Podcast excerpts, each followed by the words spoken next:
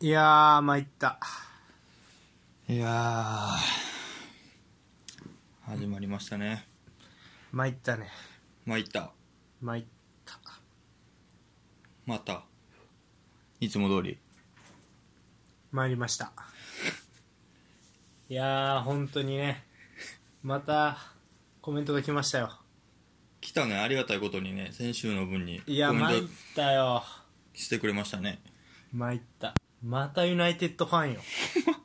マイランディーよ別参ったわー。何これ、何そのユナイテッドファンの憩いの場みたいになってんのかこれは。ああいいじゃないですかなんて言まっあたら、まあまあ、とりあえずね、えー、と先週質問した内容がね、現時点での最優秀選手、最優秀監督は誰っていう、うんえー、と先週の、えーアンケート機能というかね、Spotify の機能に対して、えー、ヒラッキー163、コメントいただきまして、ありがとうございます。ありがとうございますいつも楽しく聞かせてもらっています。現時点で、えー最高の選手はサラー以外考えられないです。監督はペップだと思ってます。うんちなみに僕もユナイテッドが好きです。いいですね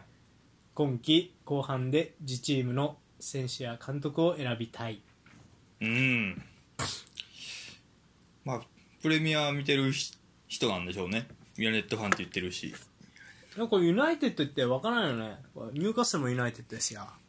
もうそういうことやっちゃあか んよそんなこと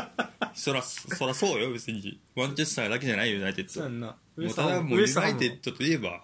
ウエストハムのユナイテッド知らんいやまあそうや けどそんなもん数えきれんほどあるよ世界中まあでもまあでもこれはマンチェスターユナイテッドなんやろなまあそうだよなうんまあそうプレミア見てたらやっぱりサラーになるよねやっぱりうんそうやな確かにな、監督はペップまあそれもそうなるんかやっぱりそうやね先週がないっけブンデスリーガの選手が投答票えてるぐら答いえたで1がえクロップ2位がトゥヘルとかやったな確かねうん、いやーまあサラー以外考えられないまあ確かにうん、なんか、そうだね。なんか先週あんまり俺らの意見はそんな言ってないと思うねんけど、俺は来シーズンが勝負やと思うけどね、サラは。ああそううん、なんか、今はだから、その別格にコンディションがいいサラっていうのと、うんまあ、ユーロ出場した組が別格にコンディション悪いっていうのもありそうやなって思うから、まあそうねワールドカップは出るかエジプトもまだ決まってないんかなまだ決まってないやろ。わか、いや知らんけど。うんでもなんかまあとりあえず今シーズンはうん来シーズンそうねアフリカネーション戦ってワールドカップもし出れたら戦った後のサラーがどうかっていうところかな、そうねまあ投資的にもそれぐらい今日今年来年そうやねぐらいピークっぽいしなうんそうまあ現時点やっとサラーっていうまあ、うんまあまあまああでもまあそうね全然あり得る選択肢とういうかね、んでまあ後半は自チームの選手監督選びたいまあそうだよね最優秀選手、まあそうね最優秀監督やっぱ自分の応援してるチームからみたいなねいやただ多分厳しいと思いますよラングニックといやランうんランそうねラングニックメシ選手も別にブルーノは本来やったらこういうところに入ってもいい選手なんやけどね最優秀選手かもしれんみたいうなんなんかさ最優秀選手っつったらさアタッカー選ばれがちやけどじゃあ最優秀ゲームメーカー誰って言われたらデブルイネブルーノ・フェナンデス2強みたいな時代があったやんプレミアでまあ去年一昨年ぐらいはそうやったかもしれうんんな、まあまあでもこれ普通になポグバとかもなそのポテンシャルだけはあるって感じはするよねまあ結局そのチームの成績も見るよなやっぱりうん、そうだねうんまあそうね今季終わった時に、まあ、候補に1人でも2人でも入れるようなチーム状態選手状態だといいねって感じだなうんユナイテッド的にはうん一緒に祈りましょああ祈るな 応援しろういやもう祈るしかない応援も祈るも一 緒よ、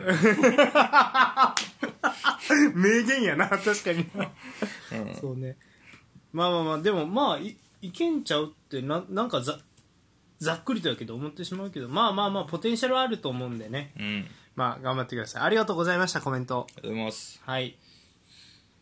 じゃあ 今週もよろしくやっていきますかはい私がインテリスターとおっさんそしてお相手がマイファンポールでーす、はいニュースのコーナーはい。はい今週のニュースですはい。年末終わったというのもありますが、まあ、年末から始まるものもありまして先週あんま触れんかったけど移籍市場がねまあ、年始からかな。隕石は。年始からかうん。始まりましてそうね。結構、結構動いてるか。まあそうまあビッグネームはさすがにって感じよねでもまあまあな、名前やけどな。しょっぱな言おうとしてるのは。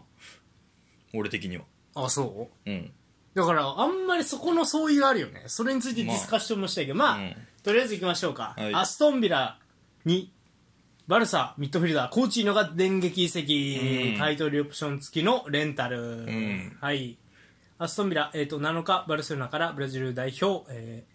ミッドフィルダーフェリペ・コーチーノをレンタル移籍することが決定しました、うん。はいということで、えー、と昨シーズン負傷による長期離脱に苦しんだコーチーノうん。今季ここまで16試合に出場しかし2ゴール0アシストの成績、うんフル出場は一度もないコーチーノ側とクラブの双方が新天地候補を模索していたうん。というところで約4年ぶりのプレミアリーグ復帰かつて5年間にわたって在籍したリバプールでは201試合に出場して54得点を記録していると、うん。コーチーノは今後メディカルチェックと労働許可が折り次第正式加入はいはい。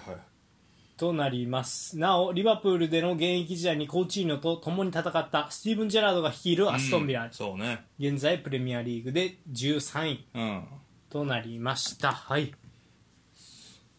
そうね。まあでちょっとアストンビラ関係その次、はいはいはい。えーアストンビラディニューの獲得で合意、えっ、と現地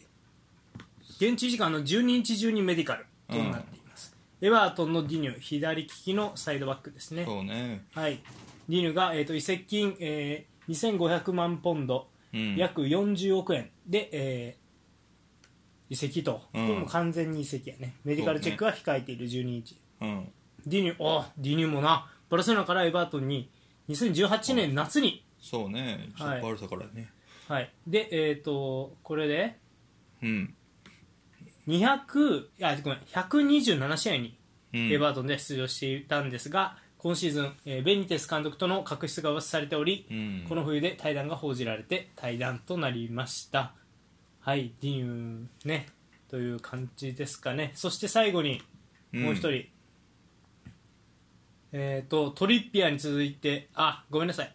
あれやねアストンビラはこんな感じかってことそで、うどうですかディニューとだからコウチーニョはコーチーニョ俺はまあビッグネーム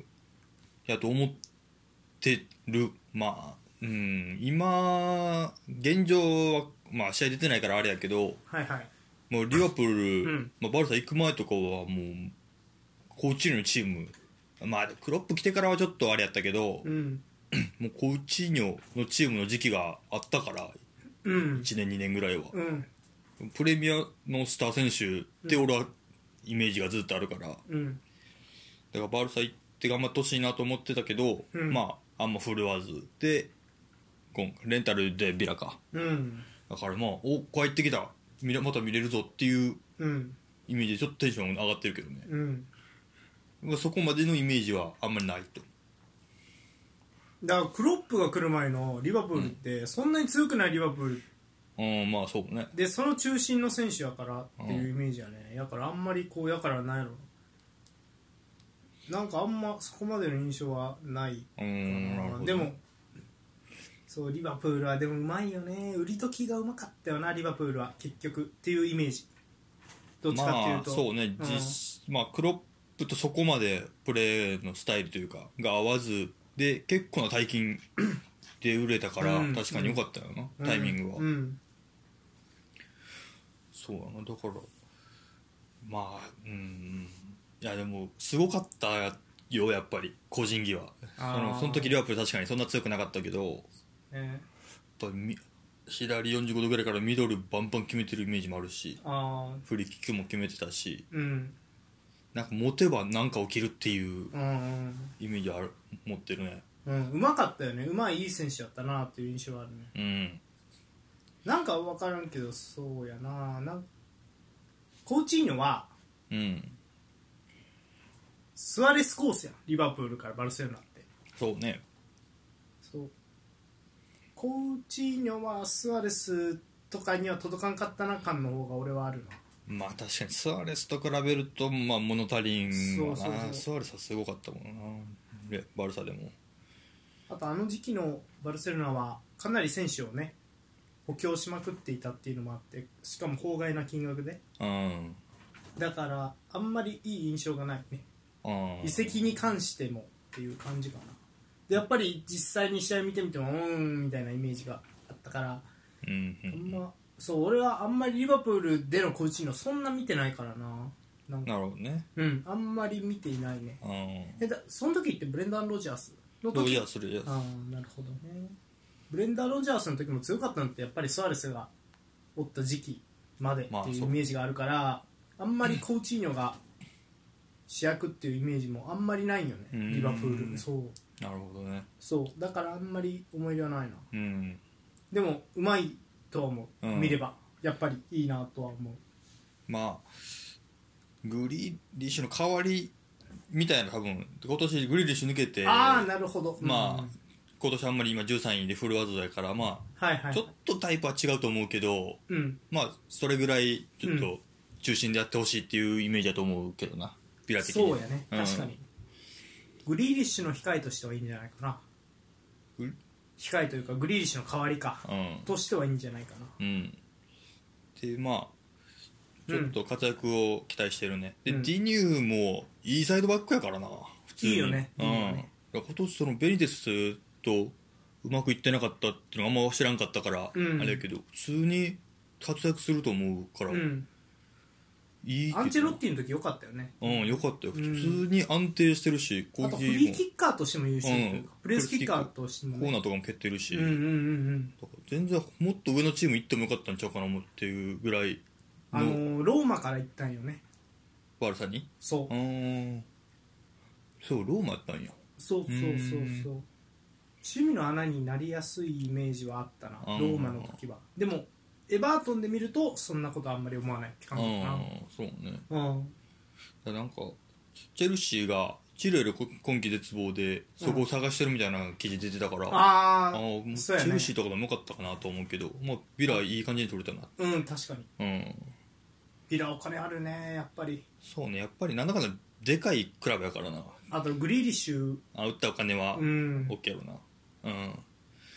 でちょっとビラ後半戦楽しみやねこの2枚は、うん実力者ちゃんと取ってきたなっていう感じがするから、うん、センターフォワードもね俺たちのイングスがいるんでねそうね、イングスもハマればいいからな、普通に。うんうん。楽しみですねこれはそうですね。行きましょうはい次はい。ニューカッスルうん。トリッピアーに続いてニュージーランド代表の主砲ウッド獲得を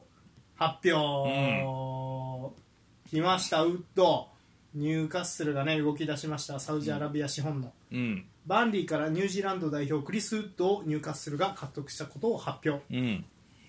移籍金は非公表も2500万ポンド程度と見られているまうんあうん約40億円、うん。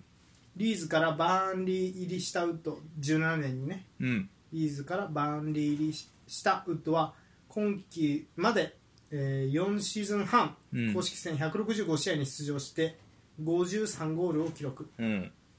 過去4シーズンにわたってプレミアリーグで2桁ゴールを挙げており、ん今季はここまでリーグ戦17戦で3ゴールの成績うん。さらにえーニュージーランド代表としても、えー、と60キャップうん。 27ゴールをマークしているということでしたいや、これはバーンリーは痛いぞ。確かにねもう、中心やったよ、もう、あのやり方の、あのチームの、そうやねション大師の。 うん大工のなうもんうちょっと厳しいよねほらもう、そう、2桁4シーズン取ってるし、うん得点源やったと思うから、なかなか痛いよな、これは。うんバンリーも18位やからな今降格圏やしうんちょっと厳しそうやな誰か代わり、まあ、取ってくるんやと思うけど、うんバンリー的に痛いねっていうところで、まあ、ただ結構なお金出したなっていう感じはするな、いうんやもう30歳やからうんそれに40億2500万ポンドやから、まあまあやっぱり お金持ってるね とニューカッスルさんっていう感じサウジアのラビア使い方をしてるねなんかまうんあビッグネームではないけどうんプレミアでずっとやってるでまあ安定して結果を出すでしょうっていう俺ケイヒルとかぶるあオーストラリアのうんエエババーートトンにンいのたはいはいはいはあいはーオセアニア系の空中い戦ヘディング強いそうあー背がそんなに高くないんやけどヘディングで合わせるのが抜群にうまいタイプというかうんケイヒルもそうやったよねそう、まあ、ケイヒルはでかいと思うけどな多分あ身長、うん調べてみそんなケイヒルだいぶちっちゃかったね多分あそうかケイヒルよりはそうそうウそッうドの方がでかいってことかで190やウッド、うんあそんなでかいんでかいよえー、イメージないわ全然そうもうだからそうかそんなでかかったかうん普通にだから身長もあるちゃんとヘディングの強い選手っていうイメああーージそだうかそうかけどねうんウッド ねニューカッスルって今センターフォワード誰がやってるんやろねカラム・ウィルソンかうんなやるけほどどねカラム・ウィルソンは俺は好きなんやけどあんまりハマってないんかなっていう感じやなまあニューカッスルはとりあえずね資本注入があったからにはまあ残らな昇な格しないとね昇格じゃない残らないとねで来シーズン落ちたりとかしたらなまたその上がるのもまた大変やったりするかいらや大ね変と思うまあなんせいくら金持ちといえどもプレミアム残るか残らんかでなかなか変わってくるうんと思うから、うん、まあとりあえず入荷する残らなあかんっていうところやなうんうんまあこれもいい補強じゃないですかねうんうんはいそんな中うんフェラントーレスバルセロナに移籍したフェラントーレスなんですが、なかなか選手登録できなかったとうんそんな中、やっっとバルセロナがフェラントーレスの選手登録が可能になったうんというニュースです。バルセロナはね、えー、とマンチェスターシティからうんバルセロナに移籍したうフェんラントーレスが、えーまあ、なかなかそのサラリーキャップっていう制度があってクラブの、えー、と今期のサラリーキャップは限度額は9700万ユーロに制限されてたの。はいはいそうするとフェラントーレスを獲得したはいいものの移籍市場でうんフェラントーレスを登録するとそのサラリーキャップをオーバーしてしまうということでうんそれができなかったらしいんですねはいはいはい登録がうんただウンティティがうん現望を受け入れたため、なるほどそうクラブと26年6月30日までの、えー、と現望を受け入れてねうん契約延長をしたとウンティティが発表されたため、総年俸が軽減されてフェラントーレスを登録することがやっとできましたというニュースです、うんバルセロナはウンティティがクラブに対して示してくれた献身ぶりと行為について、えー広く感謝したい総年俸が軽減されてフェラントーレスを登録することができたとう言われんています、 そうですねただねこれこの前にコーチーニョをアストンビラへ放出していたんですがその時点でもフェラントーレスは、えー登録できなかったらしいうんうね、んよう取ったなその状確か態にで確かにもう浮きいやこういうことが起きるってことよねその、うんなんていうのサラリーキャップ制度をね入れるとね、まあ面白さ半分まああんま良くない感じもするよねっていう感じですかだいぶ厳しいなんうんそうねなんでくれへんかったら出すつもりでおったぐらいなんかなと思うなこれ見てるとうんティティもあんまり試合出てないや今多分バルサでもウンティティ、うんああそうやねウンティティはどうしたいんかねまあ現場受け入れてんって言ってるからまあ残りたかったんかな、まあ、それも分かってたんかなっていううん感じの動きやけどうんまあまあとりあえず取ったは出られへんっていう最悪の事態はうんトーレスフェラントーレスは避けれたからうんまあまあ良かったけどうん今後もバルサどうすんのと思ってまうよな誰取ってももう絶対引っかかるやんまたまあそうね確かにまあ選手の契約が切れるうんそこをうまいことうん利用するしかないよねそうでも誰か取ったらだもう誰か出さなあかんか給料減らさなあかんっていう、うんうんもう自転車操業みたいな感じでそうやな確かにもう厳しそうやけそどうまあまあ頑張ってくれって感じやなバルサはまあこうしていかないとねううんそのリーグも何その意地悪して別にこういうスカリーキャップやってるわけじゃなくてそのリーグのうん未来のことを考えてやらざるを得ないっていうまあ普通にや普通にというかちゃんと経営してりゃこんなに低くもないんやろうしそのサラリーキャップ自体が多分ああそうやなレアルとかもっと絶対給料かけてるうやん、んうんでまあバルサが悪いんやろうけど結果うーんそうねそうなのかなよく俺はうんそこまで把握してないけどなんかうんうんまあリラリーガの未来を考えてのことっていうのは間違いないと思うねうん別にそのうん湯水のように金使おうと思ったら使えるわけやからねそのレアル・マドリードにしろバルセロナにしろそのうんネームバリューがあるかそうねらうんでもそれをすると将来的に危ないからリーグはある程度コントロールしていきますようん問題はそのリーグとクラブ側の足並みが揃ってないっていう感じなんやろうなまあまあでも良かったですねフェラントーレス注目しましょう、うん楽しみですはいそんな中これちょっと僕にとってはまあちょっとびっくりしたニュースでした、んナポリのアイドルインシーネイタリア代表もう入ってる、んこの夏対談が決定うんえー、と MLS メジャーリーグサッカーのトロントと 4年契約を締結、うんはいトロント FC はうん8日8日ですねロレンツォ・インシーネが22年の、えー7月1日から4年契約で加入することを発表うんつまりこの夏ですねそ今うね年の6月30日、ナポリとの現行契約が満了を迎えるためトロントにフリートランスファーでイタリア代表のインシーネが加入すると、うんえー報じられているそうですで、まあ、トロントが、ね、もうオフィシャルで発表しているということです現在30歳のインシーネ15歳でナポリの下部組織に入団10年1月に、えー18歳トップチームデビューを飾ったうんその後、えー複数の下部クラブへの期限付き移籍も経験したが12年からはナポリ一筋でプレーと、うんはい、公式戦416試合に出場114ゴール91アシスト、うんえー19年にはハムシクからキャプテンマークを引き継いで名実ともにナポリの顔として活躍していたと、はあハムシ君はい、でまた、えーイタリア代表としては53試合に出場して10得点を記録うんえーユーロでも活躍し母国の優勝に貢献とうんうん言われています、はいいやなかなか大きいニュースよねこれそうやねびっくりやったなあとはまあ忠誠心を感じるよねやっぱ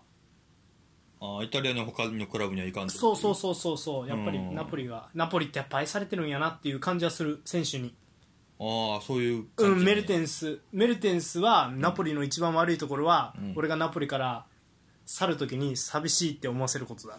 ぐらいの感じでこうナポリっていう土地を愛してる選手が多いえ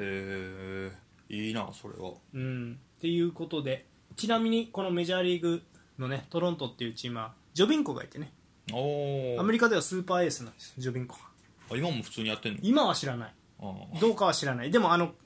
ジョビンコはね、まあ、活躍してたっていう背景もあると思うイタリア人が、うんまあ小柄な選手ではいはいはいはい今はどうなんやろうなそうねインシーニャはなかなかうん今もやってんちゃうかなトロントでうんうーんまあでも3年ぶりにとうんまあまあまあいやいいんじゃないですかねまあいいんやえ まあなんか出ていきそうな感じはあったんこれはああまあ契約はまとまらないっていう年俸があーそ高うなんやくうんうんいいんじゃないですかなんかまあちょっとなかなか言いづらいよね引退してくれとはそのうんナポリで一筋で引退してくれとは言いづらいまあ結構年俸もすごいしね100え1150万ユーロう15んうんまあいいんじゃないですかえ代表ワールドカップ普通に入ってきそうなのこのままいけばあ入る入る入る普通に入るようんレギュラーようんそのクラスがアメリカ行くんかっていう感じはあるな、うんそうやね確かにねうんまあそっかまあワールドカップ終わっていくって感じかじゃああそうちゃうなワールドカップ10月や11月ぐらいやもんな今回あそうかそうやねうんまあでもそこには出てそれが最後になるっていう感じなのかねイタリアあ代表としてはねううんんそうかそうワールドカップそうやもんずれてんもんななんか変に調子落としたりとかだけせんといてほしいなじゃあ7月そから行っうてやねうん確かにねうん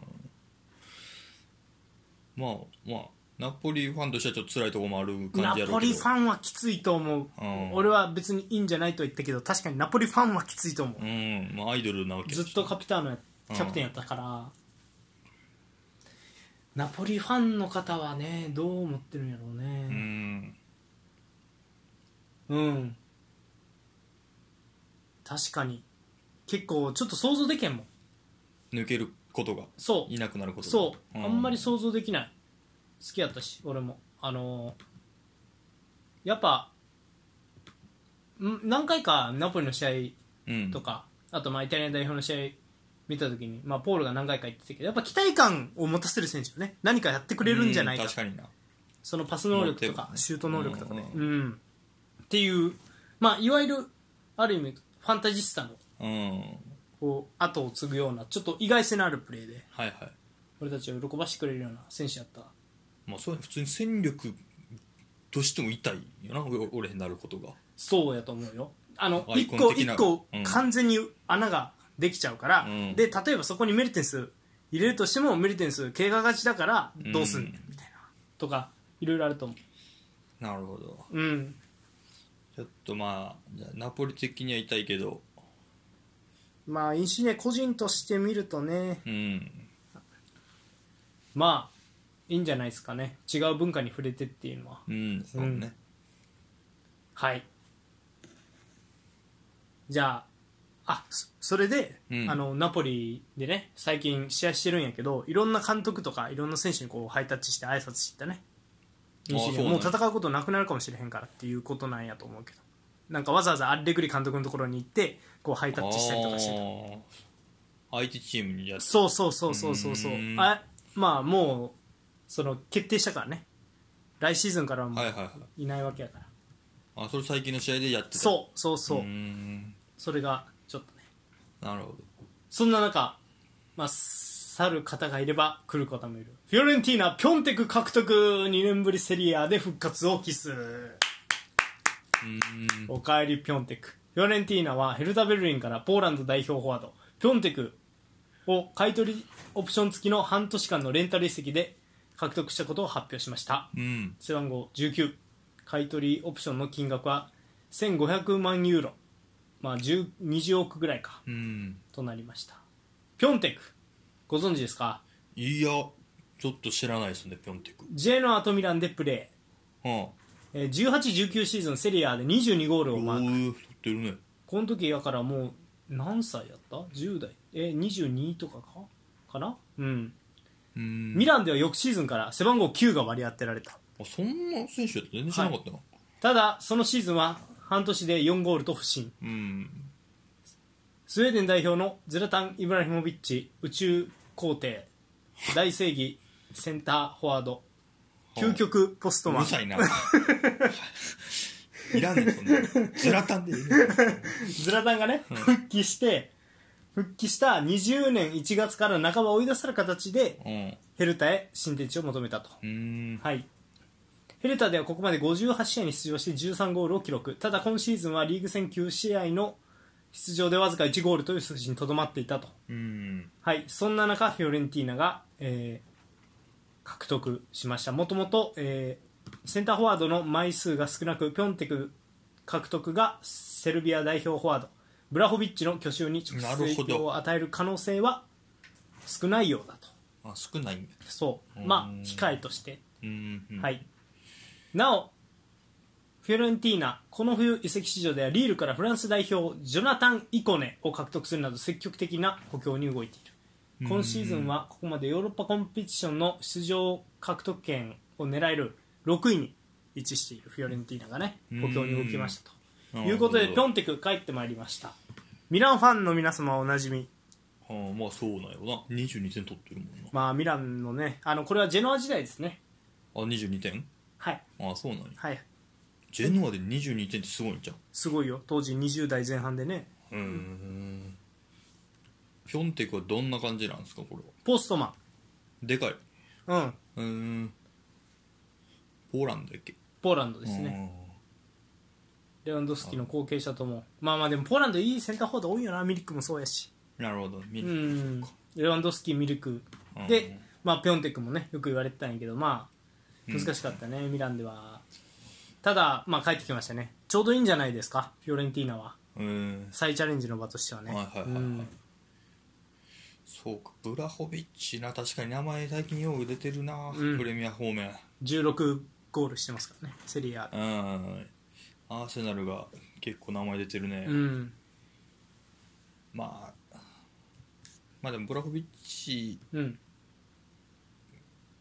まあ控えで一応取ったってことね今のところまあ残るう残ーっんてほしいっていうそうやとそうやと思うそうやと思う控えやと思ううん期待はじゃあできそうですかピョンテクははい期待できると思いうます、んまあそいい選手ポでスすトプレイヤーやったらうんポストプレイヤーやったら役割があるもんなちゃんと、うん途中から出たと出てうも、んうん、役割はかぶるというかね逆に言うとその違いは出せないけどね例えばブラホビッチとってことああうん、うーんそんなにこううんっていうような印象もありますが、うんまあでも楽しみ です僕はね結構好きな選手だったというかまあうん期待されてちょっと難しかった選手の復活復活劇って楽しいじゃないですか、はいはいそういうところを期待したいですねはいはいはいいやー頑張れピョンテクうんその次、ローマ。おい結構補強します。まずは、ポルトミッドフィルダーのセルジオ・オリベイラおう昨シーズン20ゴール7アシスト。すごいねはい。えーローマはレンタル料として、お100万ユーロだけまあでも31歳だもんね。ね29歳か。うーんポルトガル代表、セルジオ・オリベイラはいはいはい。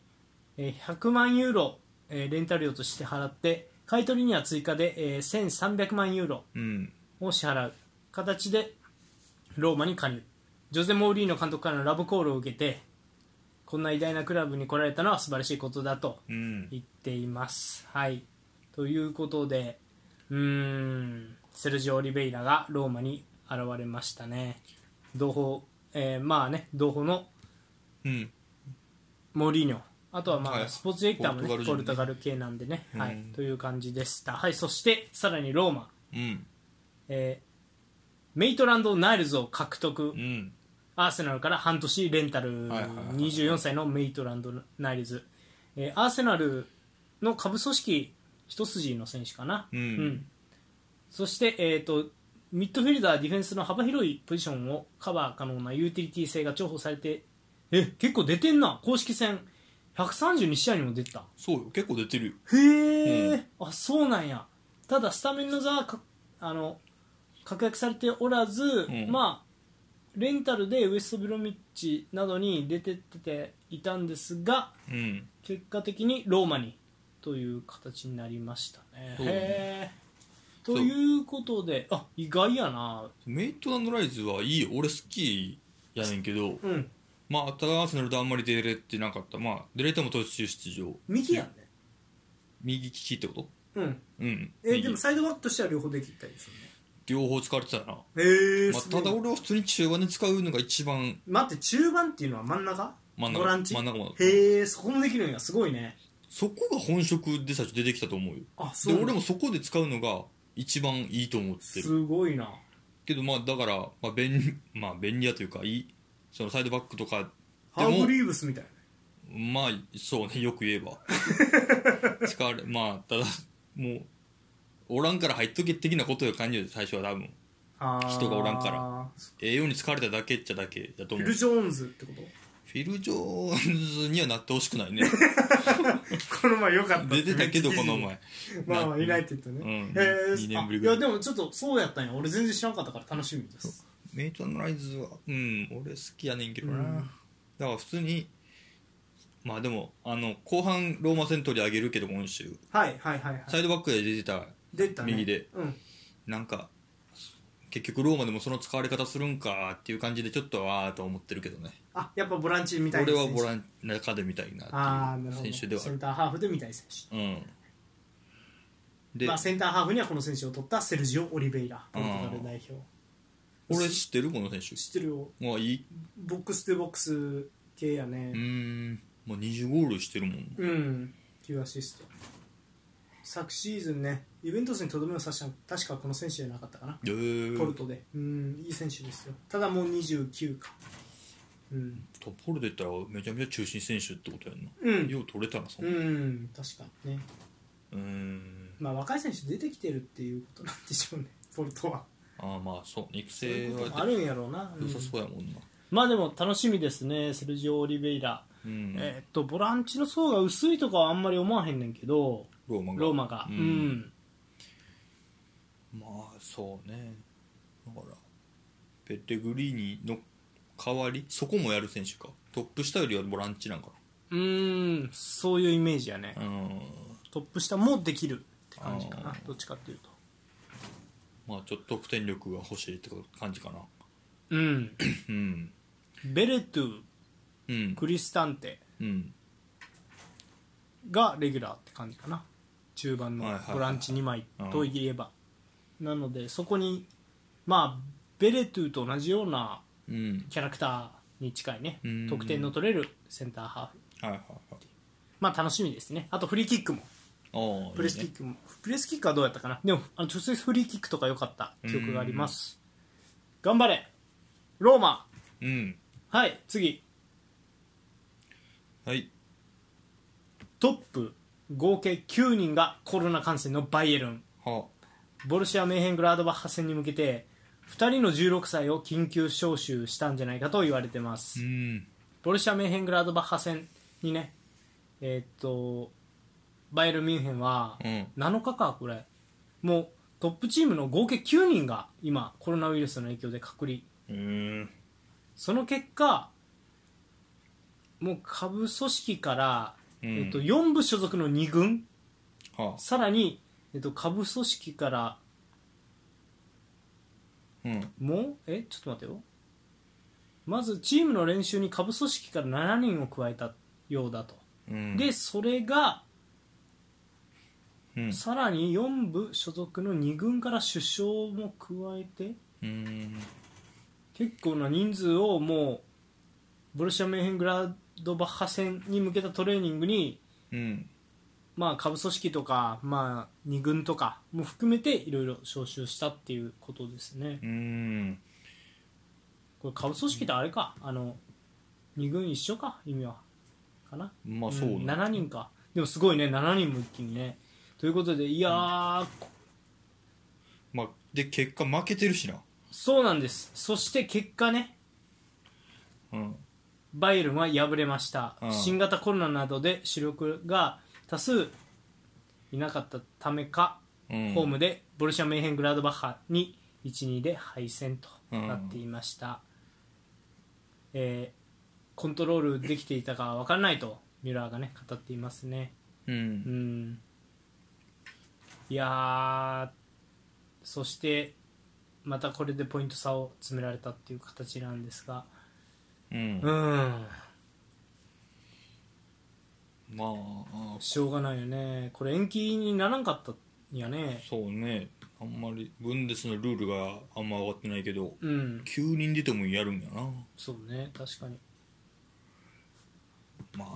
ああ驚きましたね9人おらんかったらまあそれは分けてもしゃあないかってなるよなるよねうんうんなりますわな急にいやーでも恐ろしい新型コロナね恐ろしいですねやっぱりまた感染がうん広まってるっていうのをまあ身をもって体験する特にねあのーヨーロッパの方はねひどいもんねうん感染がみたいねうんまあ日本もねもちろん増えてきているっていうことでうんいやーこれは本当になかなか強制していくしかないよねもうね共に生きるじゃないけどこう適応していくというかそう我々ねねううんんそうただ、ね、個人的にですが、うんまあ、ドルトムントに少々優勝の目がこういうことがあると見えてくるんじゃないかっていうような気はしますな、ああまあまあそうやなうん、頑張ってほしいね、そうねまあなんかこれで優勝してもまあどないねんってなるかもしれんけど、うんただ多分優勝してもうたら忘れてるからなあんまり何があったか確かに確かに確かに 結局優勝するかせえへんかみたいなとこあると思うから、いや頑張れうんここはね踏ん張りどころよという形ですかまあでもバイエルン・ミュンヘンはあれ CL も心配やねそうね、うん確かにそこれやとねまあまあまだ先やけどさ CL 始まるのはううんっていう形ですかはいまあちょっとうんその次のニュースなんですが悲しいニュースをうんはい、ユベントスフォワードキエザ前十字靭帯損傷で手術実施今季絶望でワールドカッププレーオフも欠場、うんユベントスの、えーキエザが膝の負傷で戦線を離脱と、えーもう公式サイトが発表しました、うんえー9日に行われた21節のローマ戦、うんマッチ・オブ・ザ・ウィークエンドでありますね後半のはいはいはいはい、でキエザはチームを引っ張ったんですが32分に負傷してピッチを後にしていたうん結果前十字靭帯の損傷であったことが明らかになりましたとうんうんはいそして、えー数日以内にもう手術を受けるということになりました、えー今シーズン中の復帰は絶望的うん来シーズン中の復帰を目指しリハビリうんに入り、えー取り組むとイタリア代表として参加する予定だった3月のワールドカップ出場プレーオフも回避することになると言われていますはいいやー痛いね痛いなこれはゆうべとしても代表としてもうん痛いね重なるね悪いことはうんイタリア代表にとってはね代表はレギュラーが絶対的なレギュラーって感じでもなかったけどって感じかいやーいれば絶対的なレギュラーやけど控えはいるって感じかあ医療が出てたか普通にないれば出たうん、じゃあまあ普通にじゃあ痛いなうんうーんまあそうねキエザあんまりほそうねそう、まあ、ドリブルガチガチ抜いていくタイプってイタリアで俺あんまり他パッと出てけえへんかなっていうイメージやから俺もそうやな、うんまあ他におらんタイプやから余計いたよねうんし独力でいけるタイプがううんん、モイズキンぐらいかなとああそういうとこなってくるんか比較というかそうんそうねモイズ・キンもサイドで使われた時はドリブルで仕掛けるうーんなるほどねうん、控えはじゃあ誰なの代表的にはうん、代表的には同じ似てるポジションだと,、えー、とベラルディうサッソーロんであとはベルナルデスキとか、うんうんまあ、左利きの右ウィンガーやったりとかっていう形かななるほど、うんまあでもゆうべもな痛いよな痛いねこれは痛いですうんうん悲しいですねちなみにお父さんもねやってますからね同じ似たようなああそうなんやそうそうそうはいあの、うん、そして、まあ、キエーザのキャリアうんと考えても、まあ、楽観的な人間ではないけど俺はうん断裂じゃなくてよかったよね断裂といううかん損傷やっけ今回はうんうん、うん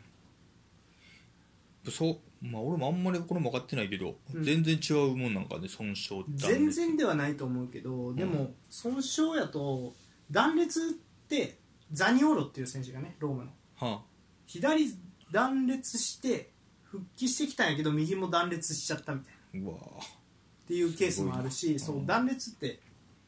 そうなかなかその体のバランスがもう変わってしまうで、うんリハビリも長いもう1シーズン丸々休みっていう形うになる、んそこまでひどいっていう感じはしないんやけどね損傷やから、うんそうねまあこれもでもどこまで正しくね訳されてるかっていう問題もあるけどう、んうんもう早いうちにねしっかり治してリハビリしてまあキエザやったら戻ってこれると思うんでねあとはうんプレースタイルがどうなるかが心配ですな、そうねやっぱりうん、スピード売りやったらちょっと厳しくなるかもしれんけどね、うんまあ、そうね個人的にどっちかっていうとその身体能力っていうよりは間合いとかタイミングでこうドリブルで抜いてるイメージもあるから、うんだからそのプレイスタイル的にはそんな心配しないんやけど、うんあとまあ一番の売りは勝負強さというかうん。まあ精度のところやったりすると思うから俺は、はいはいそのシュートの精度だったりとか、うん。ここっていう時のね精度ラストパスの精度とかだと思うからまあ今後にも期待ですねそうね。まあ、代表的には、代表としては痛いですよ代表ねあのあんま喋らんかったけどイタリア代表ねプレーオフはねポルトガルと戦う、ううんまくいけばポルトガルと戦えるんですけどそれアウェーですからねうん。なるほど抽。選でなのでなかなか厳しい代表にとっては厳しいですなまあ、プレーオフ勝って、本大会なんとか間に合えば万々歳って感じかな、じゃああ。あそうやな確かにねじまあどれくら一番いいうん流れとしては確かにまあ、そうなるように、そうなるよう代に表も頑張ってやうな。ん確かに、うんはいうん。頑張れキエザ応援してるぞ俺はうん。はいその次あごめん最後にキエザってやっぱ前々からちょっと思っとってんけどまあうまくね成長したら俺はカラスコみたいな選手になるんかなって思うからうんちょっと似てるとこあると思うんではんはんはんはんうんなるほど。そんなことを思いますそんなイタリア代表ですがブラジル人フォワードのイタリア代表招集を FIFA が承認ワールドカップ予選プレーオフへ向けアッツーリが前線強化かとうん。はい、カリアリに所属するブラジル人フォワードジュアン・ペトロうん。イタリア代表としてプレーすることができるようになったと正式に、うん。はい、このジュアン・ペトロブラジルアンダー17としてコウチーノ、カゼミロアリソン・ベッカーらとともに09年のアンダー17ワールドカップに出場した経歴を持っているらしいですね。すごい。ユース世代は、ううんん。そして10年2010年、イタリアのパレルモに移籍すると、えー11年にイタリア人女性と結婚、うんカレアリでプレーしていた17年にイタリア市民権を獲得しているとうん。すごいなカリアリではセリエ A 出場が232試合うん。 80ゴールおう本職はセカンドトップながらセンターフォワードとしてもプレーできる毎シーズンのようにコンスタントにゴールを奪っているフォワードと、はいはいはいははい、ジョアン・ペドロはイタリア代表入りが話題になり始めていると現在ねでい。うん。ここにもう招集されるんじゃないかこのプレーオフに対してはと言われています、うんまあもっとそもそも、えー現在のね、えーロベルト・マンチーニ監督イタリア代表のうん。はジョルジーノ、エメルソン・パルミエリ、リオンの、えーラファエル・トロイ、アトランタと、うんブラジル出身選手がイタリア代表に、えー名前を連ねる可能性が高まっている、まあ、そういう選手もいるから、えー招集もあり得ると示唆しているらしいので、まあうん出てくるかなといううん。もしかするとジョアン・ペドロイタリア代表入りがあるんじゃないかと言われています、うん。そう、なんかこれも、だいぶ前に取りあ取り上げたっけな。うん、取り上げた喋った気がするもんな。こういうやついるよで、うんまあ FIFA が承認したからっていうね、うんまあこの選手も不思議な選手っていうかだからこれもその魅力やと思うよねほずっとカリアリにいるっていうのはでカリアリって、なんえっ、とねやっぱいい街というか綺麗な街だよう。うーん。そのナポリとかと同じようなちょ地方のめちゃくちゃいいあのイタリアで俺たちがイメージするって言ったら真っ白いさ家がいっぱい並んでて海辺でみたいなイメージってあるやろイタリアってまあそうね、綺麗な。観光地の、うんそれって結局イタリアのまあ言ったら真ん中から南以降でうん。イタリアで都市って言われるとまあ俺らがよく知ってるミラノとか、うん名前聞くね、うんあとは、えートリノとかユベントスがあるうん。とかはもうほとんどすぐ上がスイスやったりドイツやったりとかするから、うん。そういう雰囲気ではないんですよ実際ははいはただ観光として売り出すにはそういうい。うん。イタリアとして。そうそうそうそうそう、うんイタリアらしいいかにもうん。青い海と白い、はいはいはい。そう景観みたいなうん。でカリアリもまあ多分そういうところえーでそれを多分好きになったんやろねイタリア人女性とも結婚してるし、うんジャン・ペドロはっていうのはよく思うね、うんそこういう地方クラブにずっといる外国人選手って結構いるんよなんかずっとおるなみたいなはいはそうそういう選手はもう結構好きなんやろうなって思ってそこの生活が好きいはい。うん。転勤したくないみたいなまああるやろな、うんっていうことも思いましたうんそうね代表はまあ選んでもいいっていうふうになったけどうん選びそう分からんうんスカマッカっていう選手190センチぐらいの選手が調子上げてる若い選手でうん殺走路でねうん調子上げてる選手が一人いるのとあとはまあ俺たちのインモービレさんもいるうんただジョアン・ペトロはセカンドトップとしても使えるんでそうね書いてそたうねうん、だからまあインシーネンの控えとして左に置いてみるとかでうん攻撃の時は内側に絞ってくるとかっていう可能性もあるかなって思ったりはすうるんので何とも言いませんがまあもちろん、えーゼロトップ気味にセンターフォワード起用もあありあなるジャンペドロはね、うん、ほどねうんやっぱイタリアが多い気がするなこういう気化気化っていうんかなあキカね、うん、多いね確かにイタリアはそうイタリアなんならイタリアぐらいしかないかもなこんなになんていうのかな多いのイメージ的に他のあ国でどこやろうねあんまりまあプレミアイングランドはまあ少ない方やろしプレヨーロッパの中でもそうねイングランドもね、あんまスペインとかドイツとかスペインはコスタかああなるほどねジェゴコスタああはあはあはああそうかまあでもそれぐらいかパッと思いつうくのはんパッとまあちょっと前やけどスペインユーロ優勝した時のメンバーマルコス・セナああまあやっぱラテンの国そう言ね葉通じやすいやから、言う葉うんん、あとはデコとかねポルトガデルコね、うんあーそうポルトガルかポルトガルおるそうやなあのジュアン・ペトロはどうかわからんけど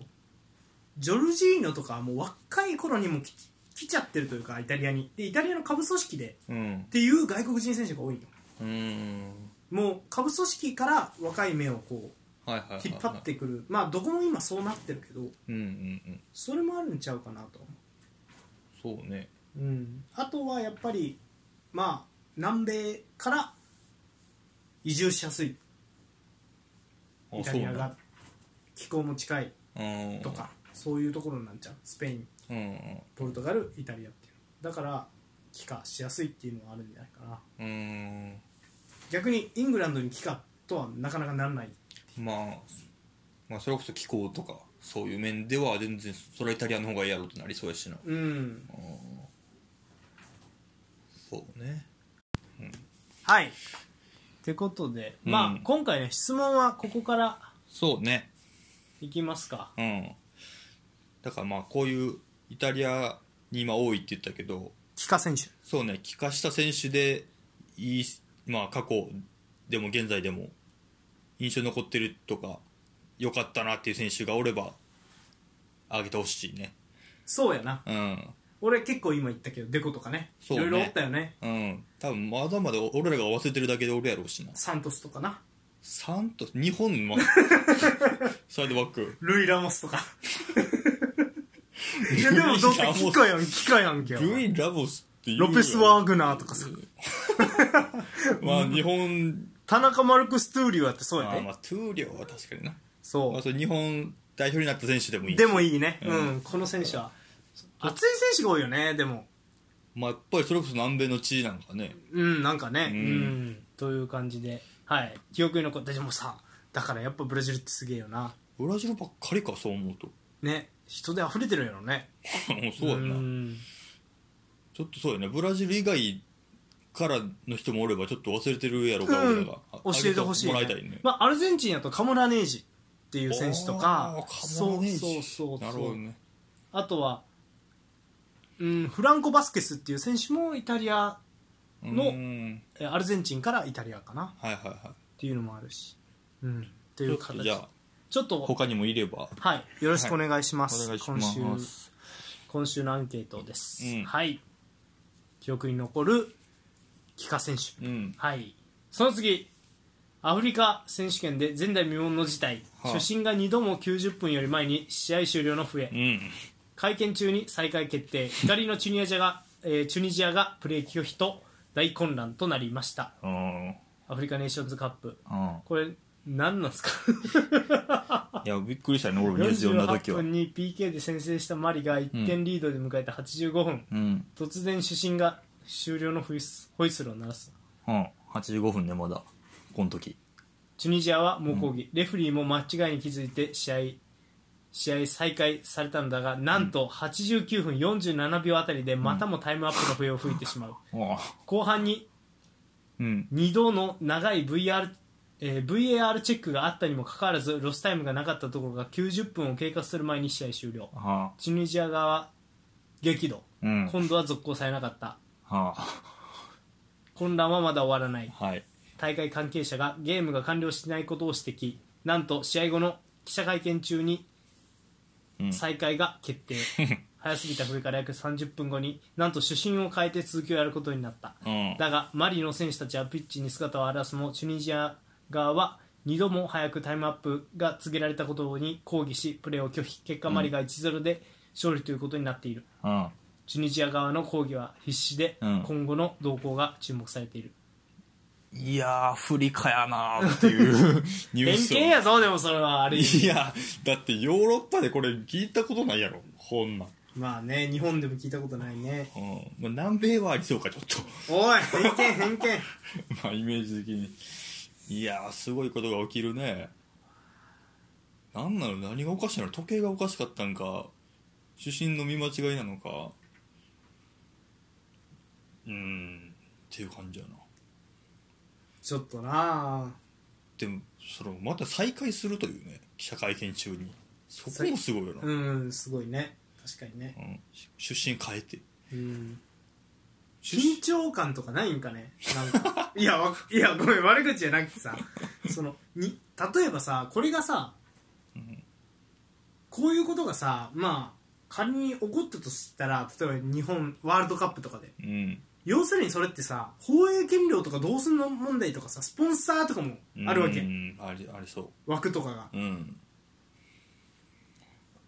だからねちょっと勘弁してほしいよねそうね。そういうとこも含めやな。うんまあ、どうすんやろな。もう一回、もう一回、まあ抗議やり直す。まあ、大会中やしな。うんそんなに時間もかけてられへんやろうし。やり直すにしても、はやらなあかんし。もうこれは終了ですねもうしょうがないですよこんなことになったんだから 取り返しはつかないでしょううん。んそうなんやろな。なかなかつくもんじゃない。やっぱりもうちょっとねその審判への取り締まりをねそうね。ちょっと、うん審判のレベル、レベルもあるしまあ国際大会なんでねうん。うんもう少しアフリカサッカー協会がねしっかりとうんそこを統制するしかないっていうところだとは思いますが、そうね。まあ、アフリカも広いんでねまあ、そうやな。関係あるかって今思ったけど そうね。まあまあ、どうなっていくかやな、これも。チュニジアチュニジアえチュニジアの監督ってさ今ハル・ホジじゃなかった気のせいチュニジアやっけあの、チェルシーのあいつと仲悪いんやろあのああそー、名前できんかった。何だっけな。チェルシーのあの左利きの。あれ何やったっけザイツああ、そうそうそう。あでも全然違うあわいつ、あの人チュしニか言ってない名前や。うんあ違うツイエクはい。強い強い。あごめんツイエクあチュニジアじゃなかったわハル・ホジッチはうん違うわうんこれはちょっとでもね納得いかんよねまあな、うんモロッコかモロッなコ。うん。そのハリル・ホジッチは、そうまあハリル・ホジッチも気をつけてねもうこういうことあったらハリル・ホジッチなんか爆発しそうだからパ確かに怒りそうーやンな。怒りそうやはい、うんってことで気をつけてください。はい、最後、あ、これバイエルンのところでまとめてやったらよかったんですが、バイエルン、ウィンガーコマンと27年夏まで契約延長、うん最大の目標は、シールを再び制すことだとコマンは言っています。うんはい。給与をめぐり、バイエルンとうん。延長交渉が難航していたコマンですが、契約を延長。うん。長いね、27年6月30日まで延長と。 5年か。したはい結局5年半の長期契約にサインうん。うーん素晴らしいコマンは大幅な昇給を果たすことになるそうですねこの新契約により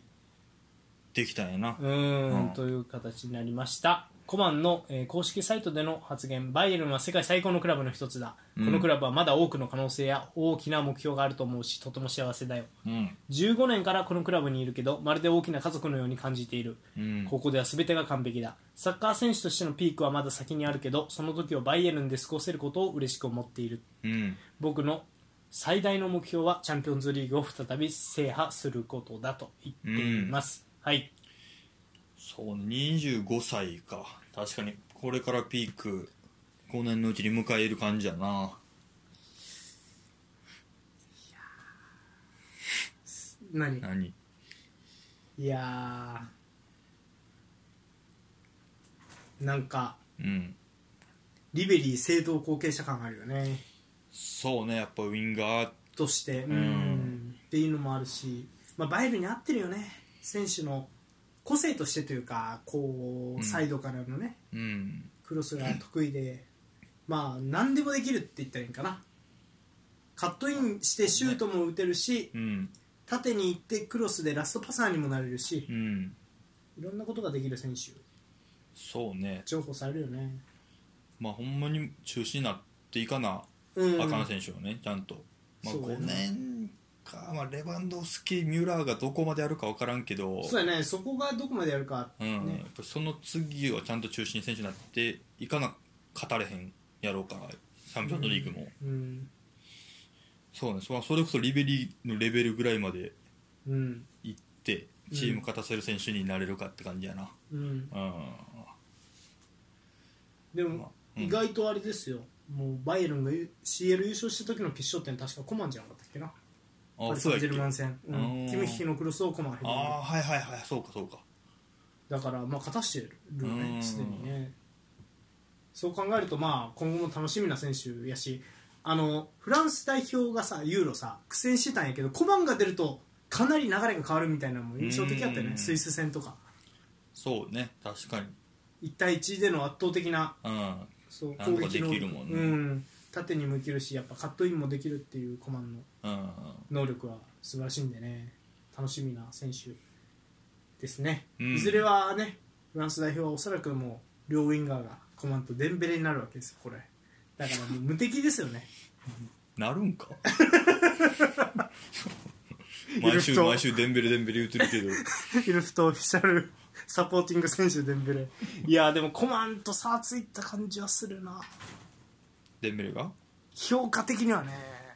そのうんバイエルンで契約延長をで今後も期待されるねコマンとまあバルセロナもう順調にステップアップしてたと思ってたデンベルはねまあそう、ね、ドルトムンやトっぱりバルセロナ行ってちょっとうんっていう形でうんね悲しいは悲しいよなまあでもうんコマンはね実はもともとユベントスにいてねうんアレグリまあなかなかねちょっとその使うのは難しかったのかなっていう印象はあったけどねその当時はめっちゃ若かったしねうんはいって感じですかはい以上ですかということでもうね今週ねもう一度だけ、えっと今週のアンケートはうんあなたが記憶に残っている帰化選手は誰だということで、そうね帰化した選手、うんまあ、ブラジル人でもブラジル人以外でもねうんまあね、帰化なんか、まあまあ、ね、まあ、所詮というか、なんなんでしょうね、そんなことを、細かいこと言い出したよね、そりゃ、ね、その、例えば、誰だ、イングランドのほら、アントニオ、ああまあ、ジャマイカの、まあそうね代キ表カーとその二重国籍的なんはちょっとなんなんていうかむずいというかむずいいよね、いろいろあるもんね、うんそあれやけどう、実際、例えば、誰だ、クリバリーがフランスでとか、そういうのうもん難しいよね、まあそうねそうそうそうというよりはもう完全にキカの感じのを聞きたいかなってう感じかな、ん、まあまあまあまあ、うんまあでも何でもよろしくお願いします皆さんもしあればそうねそれ以外のことでも何かあればどんどんお便りくださいはいメールでもね待ってますんで、うん以上ですかはいはいどうやったなんか記憶に残ったニュースあったまあそうねやっぱこう一年は楽しみやから頑張ってほしいなっていう感じかなえっ、とコウチーノと今現状だから誰がいるコウえコウチーノアストンビラコウチーノうーんまあでもそうかまあ前線はなまた違うかまあまあこれはあれですかねジェラードに期待ですかね手腕にねああまあそうねどう使うかも楽しみやな、はい確かに以上はい前半戦終了はい